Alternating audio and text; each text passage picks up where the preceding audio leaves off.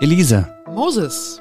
Eigentlich wäre Lisa heute dran, die ist aber leider krank. Wir wünschen gute Besserung und machen das hier heute ausnahmsweise mal zu zweit, diese Folge. Ja, jeder ein Thema, würde ich sagen, oder? Würde ich auch sagen und ich würde auch ganz gerne anfangen, wenn ich darf. Okay, was hast du? Ich mache was zum Libanon. Dort ist nämlich vor drei Jahren die Lagerhalle am Hafen explodiert. Hm, ich erinnere mich, mein Thema ist nicht weniger ernst. Bei mir geht es ums Grenzgebiet zwischen Süd- und Mittelamerika, wo sich Migranten unter sehr gefährlichen Umständen zu Fuß auf die Route durch einen Dschungel machen. Hier ist übrigens was jetzt, Ihr gewohnter Nachrichtenpodcast von Zeit Online. Heute ist Samstag, der 5. August und wir starten wie immer mit den Kurznachrichten. Ich bin Lisa Pausch. Guten Morgen. Ein russischer Tanker wurde in der Nacht in der Nähe der Krimbrücke beschädigt. Der Tanker war in der Meerenge unterwegs, die vom Asowschen ins Schwarze Meer führt. Sowohl in der Ukraine als auch in Russland wurde von Explosionen berichtet und über einen möglichen ukrainischen Drohnenangriff spekuliert. Bestätigt wurde das bisher nicht. Die staatliche russische Nachrichtenagentur berichtete von Schäden am Maschinenraum eines Tankers. Das ukrainische Verteidigungsministerium hatte schon zuvor gedroht, alle russischen Schiffe anzugreifen, die russische oder russisch besetzte Schwarzmeerhäfen anlaufen. Diese Drohung hängt mit dem Getreideabkommen zusammen, das es ukrainischen Getreidetankern bisher ermöglicht hat, sicher durch das Schwarze Meer zu kommen, das Russland im Juli aber nicht mehr verlängert hat. Seitdem drohen sich beide Seiten, Schiffe im Schwarzen Meer anzugreifen. Wie wichtig ukrainische Getreideexporte sind, hat der ukrainische Präsident Volodymyr Zelensky am Abend nochmal in seiner Videoansprache betont, auch mit Blick auf den Ukraine-Gipfel, der ab heute in Saudi-Arabien stattfindet. Mehr als 30 Länder beraten an diesem Wochenende in der saudischen Küstenstadt Jeddah über ein mögliches Ende des russischen Angriffskriegs, darunter die USA, Länder der EU und des globalen Südens wie Indien, Brasilien, Ägypten oder Indonesien. Redaktionsschluss für diesen Podcast ist 5 Uhr.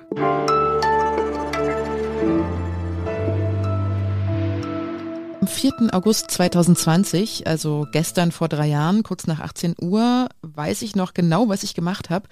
Ich habe nämlich entsetzt auf mein Handy gestarrt. Es gab da dieses Video einer gewaltigen Explosion am Beiruter Hafen.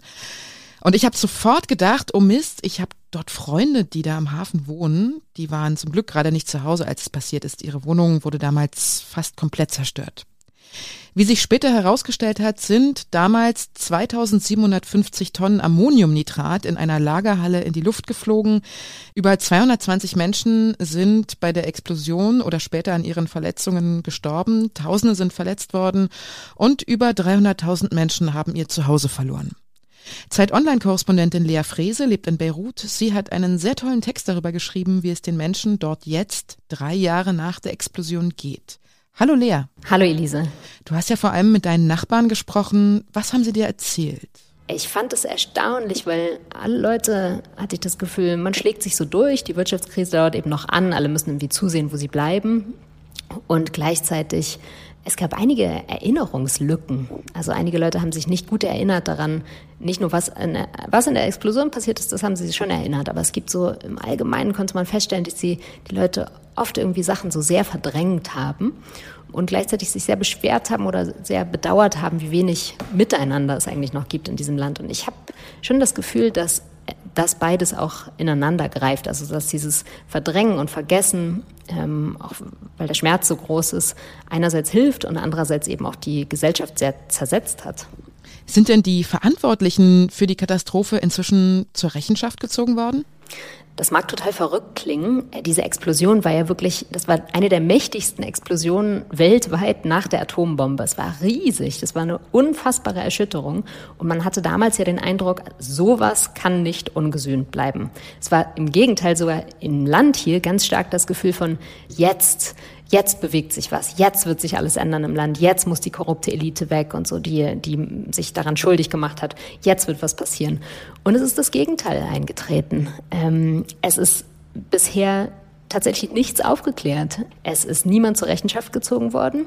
Und im Gegenteil, es gibt eine Ermittlung, die wurde angeschoben gleich nach der Explosion und die wurde aber systematisch von allen beteiligten politischen Parteien im Land unterminiert. Kannst du vielleicht noch mal ganz kurz sagen, wer für die Katastrophe überhaupt verantwortlich gemacht wird? Zu den wirklich ganz tiefen Hintergründen, das ist, glaube ich, etwas, was wirklich ermittelt werden muss. Was für eine Rolle hat die Hezbollah gespielt, die mächtige Miliz hier im Land? Ähm, was für eine Rolle spielt das syrische Regime? Sollte das vielleicht dahin geführt werden oder nicht? Man weiß es nicht. Man weiß, dieses Ammoniumnitrat lag sehr lange im Hafen. Alle wussten davon, äh, sechs Jahre, wenn ich mich richtig erinnere. Und alle, alle, alle in diesem Staat wussten davon. Der Premierminister, der Präsident, alle Minister und so weiter, der Armeechef, alle. Dinge sind bekannt, alle blockieren sich gegenseitig und die Leidtragenden sind am Ende die Leute, ist die Bevölkerung. Wie ist denn die wirtschaftliche Situation gerade im Libanon? Die war ja in den letzten Jahren immer sehr schwierig, ne? Also auf der Oberfläche, wenn man hier durch die Straßen geht, direkt am Hafen, würde man erstmal denken, Krise? Welche Krise? Äh, nach der Explosion ist erstens alles wieder aufgebaut worden. Das hat ein bisschen gedauert. Aber jetzt ist gerade in diesem Sommer so ein richtiger Boom zu beobachten. Neue Bars und Boutiquen eröffnet und so gerade hier am Hafen. Man setzt nämlich darauf, dass die Diaspora, also die ganzen Auslandslibanesen im Sommer kommen, ähm, hier Geld ausgeben, Urlaub machen. Wenn man in anderen Teilen des Landes unterwegs ist und wenn man sich die Bilanzen anschaut und so, dann geht es dem Land immer noch sehr schlecht. Es hat sich an den Ursachen der Wirtschaftskrise nichts getan. Ähm, aber wir sind praktisch in, in eine neue Phase eingetreten. Es ist jetzt nicht mehr so dieser erste Schock von, oh mein Gott, alles geht den Bach runter, sondern die Leute haben sich jetzt darauf eingestellt und es ist echt so ein, so ein Überlebens, so ein Überlebensmodus. Ich danke dir sehr, Lea. Danke dir. Fast genau vor einem Jahr haben Lea und ich zusammen eine Sonderfolge zum Libanon gemacht. Ich verlinke Ihnen diese Folge nochmal in den Show Notes.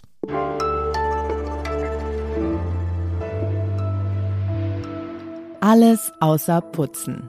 Wir machen hier heute alles zusammen, auch das alles außer Putzen und wir geben Insider-Tipps zum Wochenende. Moses, was hast du geplant am Wochenende? Ich wollte ursprünglich im Heißluftballon übers Ruhrgebiet fliegen. Der Flug ist aber leider abgesagt, weil das Wetter zu schlecht ist. Stattdessen will ich endlich mal so einen Baumwipfelpfad ausprobieren. Weißt, kennst du das? Da läuft man durch den Wald, aber nicht unten, sondern oben auf der Höhe der Baumkronen, über so hölzerne Brücken und Stege. Ich kenne den in Belitz. In den Shownotes finden Sie eine Liste, wo man das machen kann. Es gibt nämlich inzwischen mehr als 20 Baumwipfelpfade in ganz Deutschland. Und du, Elise, was machst du außer putzen? Ich fahre in ein kleines Dorf in Brandenburg und besuche da Freunde. Und das klingt jetzt erstmal so nach Spazieren gehen und irgendwie Füße hochlegen, alles jetzt nicht so aufregend. Und deshalb habe ich die Menschen, die ich besuche, mal gefragt, was man auf dem Land außer Spazierengehen alles machen kann. Und sie haben mir netterweise eine sehr lange Liste zurückgeschickt. Hier mal ein paar Tipps. Sektfrühstück auf dem Feld veranstalten, Traktor fahren, nach Lehmadern graben, Bier an der Bushaltestelle trinken, gerne natürlich auch alkoholfrei, eine Fahrradtour nachts machen und im Dunkeln den Mond anheulen.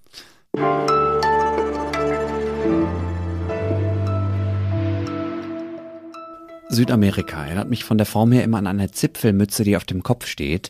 Ganz im Nordwesten ist der Kontinent über eine Art Nabelschnur mit Mittel- und Nordamerika verbunden. Wer auf dem Landweg Richtung Norden will, muss zu Fuß durch den Darien-Dschungel. Der ist nicht nur unwegsam, die mehrtägige Reise gilt vor allem als gefährlich, was viele Menschen nicht davon abhält, das Grenzgebiet zwischen Kolumbien und Panama trotzdem zu durchqueren. Fast eine Viertelmillion Menschen haben das dieses Jahr schon getan, sagen die Behörden von Panama, und damit ungefähr so viele wie im gesamten letzten Jahr. Ein Fünftel dieser Migrantinnen und Migranten sind Kinder oder Jugendliche. Unsere Kollegin Antonia Schäfer war vor kurzem für eine Recherche in der Gegend unterwegs. Hallo Antonia. Hallo Moses. Wie sieht es dort aus im Darien-Dschungel? Du musst dir das so vorstellen, der Darien ist ein sehr, sehr dichter Dschungel. Manche sagen, es ist der dichteste auf der Welt. Es ist sehr feucht, es ist sehr heiß. Es gibt sehr, sehr viele schwierige Steigungen, die sich durch den Schlamm auch nochmal verschlimmern. Dass es dort gefährlich ist, habe ich jetzt schon öfter gehört und gelesen, aber was heißt das genau? Es ist eine Zone, wo die Staatsgewalt eigentlich nicht präsent ist, besonders auf der kolumbianischen Seite. Die Kontrolle hat dort das Verbrechersyndikat der Clan del Golfo. Die kontrollieren, wer dort reingeht, wer dort rauskommt. Die sind im Prinzip auch mehr oder weniger für die Guides dort zuständig. Und das kann dazu führen, dass die Menschen einmal ausgebeutet werden, aber teilweise eben auch ausgeraubt oder vergewaltigt werden. Und das andere ist eben der Dschungel selbst. Es ist eine körperliche Anstrengung, dort durchzugehen. Es sind viele Tage. Es ist eine hohe Steigung, es ist eine hohe Feuchtigkeit. Das wird häufig unterschätzt. Wenn das doch so gefährlich ist, warum nutzen dann trotzdem immer mehr Menschen diese Route für ihre Flucht gen Norden? Die Vereinten Nationen sagen ja, dass es die Zahl eigentlich seit Jahren konstant steigt. Das erste ist die Not im eigenen Land. Viele, viele Kinder ähm, durchqueren ja mittlerweile auch den Wald. Und das ist auch der größte Motor für die Eltern. Also wir haben mit mehreren Migranten dort gesprochen und die sagen, es ist eben die Zukunft, die bessere Zukunft für unsere Kinder, die uns ähm, diese Route auf, auf uns nehmen lässt. Das zweite sind natürlich Einreisebestimmungen in den nördlicheren Ländern. Es gibt Länder, da ist es einfach schwierig, in Mittelamerika, in Mexiko einreisen zu können.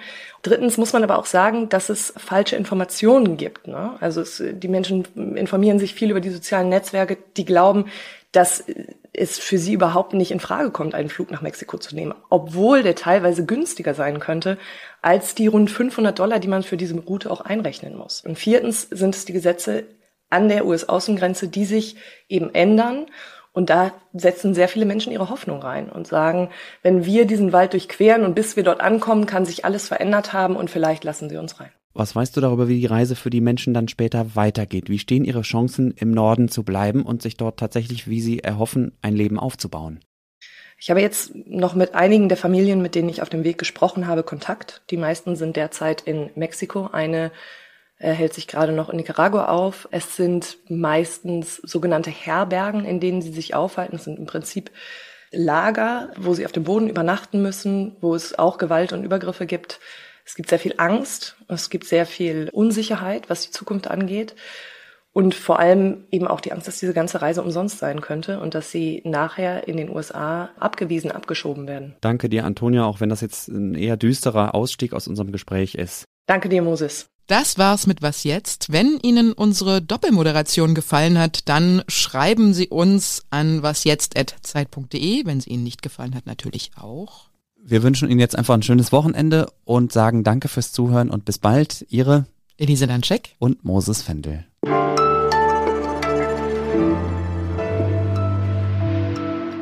Elise, du und ich, eine Morningshow im Radio. Wollen wir mal, wollen wir uns bewerben? Das, wär, das wär's doch. Ganz großartig.